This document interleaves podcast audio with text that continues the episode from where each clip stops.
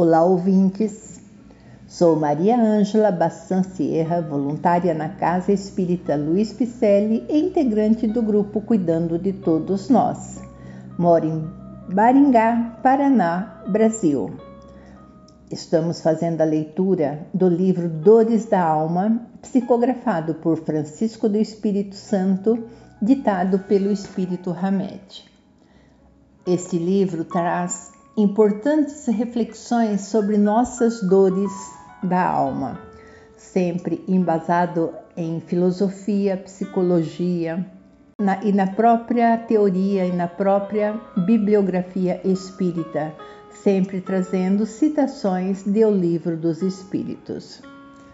Nesta parte, estamos lendo o capítulo Rigidez. Essa é a segunda parte deste capítulo rigidez. Os erros são quase que inevitáveis para quem quer avançar e crescer. São acidentes de percurso, contingências do processo evolutivo que todos estamos destinados a vivenciar. Quando agimos erroneamente é porque não sabemos como fazer melhor. Ninguém, de forma deliberada, tem o desejo de ser infeliz. Portanto, ninguém escolhe o pior. Os feitos e as atitudes peculiares de cada criatura estão intimamente ligados a seu desenvolvimento físico, mental, social e moral. Nossa maturidade espiritual é adquirida através das experiências evolutivas no decorrer de todos os tempos, seja na atualidade, seja no pretérito distante. Tudo o que fazemos está relacionado com nossa idade astral. Inquestionavelmente, fazemos agora o que de melhor poderíamos fazer, porque estamos agindo e pensando conforme nossas convicções interiores.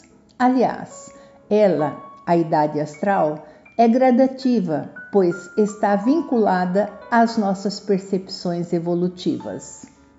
As criaturas que agem com austeridade em determinada circunstância acreditam que aquela é a melhor opção a tomar.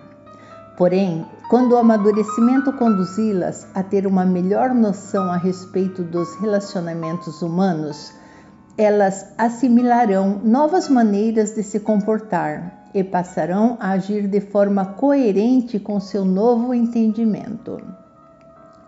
A concepção de bem se amplia de acordo com nosso desenvolvimento espiritual. A proposta cristã, pagar o mal com o bem, sugere: castigar por castigar não transforma a criatura para o bem, mas somente o amor é capaz de sublimar e educar as almas. A pena de morte é uma rigidez dos costumes humanos propõe matar o corpo físico como punição pelas faltas cometidas, com o esquecimento, porém, de que somente transfere a problemática para outras faixas da vida e cria revolta e desarmonia no ser em sua correção. A dor apenas terá função dentro dos imperativos da vida enquanto os homens não aceitarem que somente o amor muda e renova as, as criaturas. O projeto da vida maior é conscientizar-nos, não sentenciar. Nosso planeta está repleto de criaturas intelectualizadas e influentes, mas nem por isso sábias e habilitadas para todas as coisas. Por mais inteligente que seja o ser humano, sempre haverá um universo de coisas que ele desconhece. Muitas pessoas matam, roubam e mentem sem vacilação alguma. Mas será que sabem perfeitamente que isso não é certo? Estar no intelecto não é a mesma coisa que estar na profundeza da alma. Ter informações e receber orientações não é a mesma coisa que integralizar o ensinamento ou mesmo saber por inteiro. O homem julga necessária uma coisa sempre que não descobre outra melhor. À proporção que se instrui, vai compreendendo melhor o que é justo e o que é injusto, e repudia os excessos cometidos nos tempos de ignorância em nome da justiça. Os erros são quase que inevitáveis para quem quer avançar e crescer. São acidentes de percurso, contingências do processo evolutivo que todos estamos destinados a vivenciar. Em vez de repelirmos nossos erros, deveríamos analisá-los atentamente como se fossem verdadeiros objetos de arte, evitando assim futuros comprometimentos. Deus permite que o erro integre o nosso caminho. Aliás, ele faz parte das nossas condições evolutivas para que possamos aprender e assimilar as experiências da vida. Os erros são ocorrências consideradas admissíveis pela legislação do Criador. Deus não condena ou castiga ninguém, mas o oposto. Institui leis harmoniosas e justas que nos conduzirão fatalmente à felicidade plena, apesar de nossas faltas e desacertos. Por que usar, então, de rigidez perante os acontecimentos da vida? Esta parte do capítulo leva-nos à questão 762 do Livro dos Espíritos. A pena de morte, que pode vir a ser banida das sociedades civilizadas, não terá sido de necessidade em épocas menos adiantadas?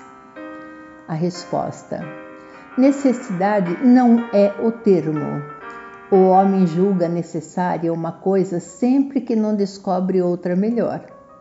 À proporção que se instrui, vai compreendendo melhor o que é justo e o que é injusto, e repudia os excessos cometidos nos tempos de ignorância em nome da justiça. Esta segunda parte de, deste capítulo intitulado Rigidez chama-nos atenção o excesso de rigidez, o excesso de que achar que pagar o mal com o bem, sugere-se que é uma coisa boa. Castigar por castigar não corrige criatura alguma. O que corrige é o amor, é compreender, é que a pessoa compreenda por que errou e modifique o seu agir. Esperamos que este capítulo traga a você esclarecimentos, porque então usamos tanto a rigidez na vida diante dos acontecimentos. Vamos pensar nisso. Esperamos que você tenha gostado desta parte. Aguardamos você nas nossas redes sociais do Facebook e Instagram com o nome Celpe Picelli. Entre lá também no nosso site e nos dê um alô www.celpifempicelli.com.br. Até a próxima!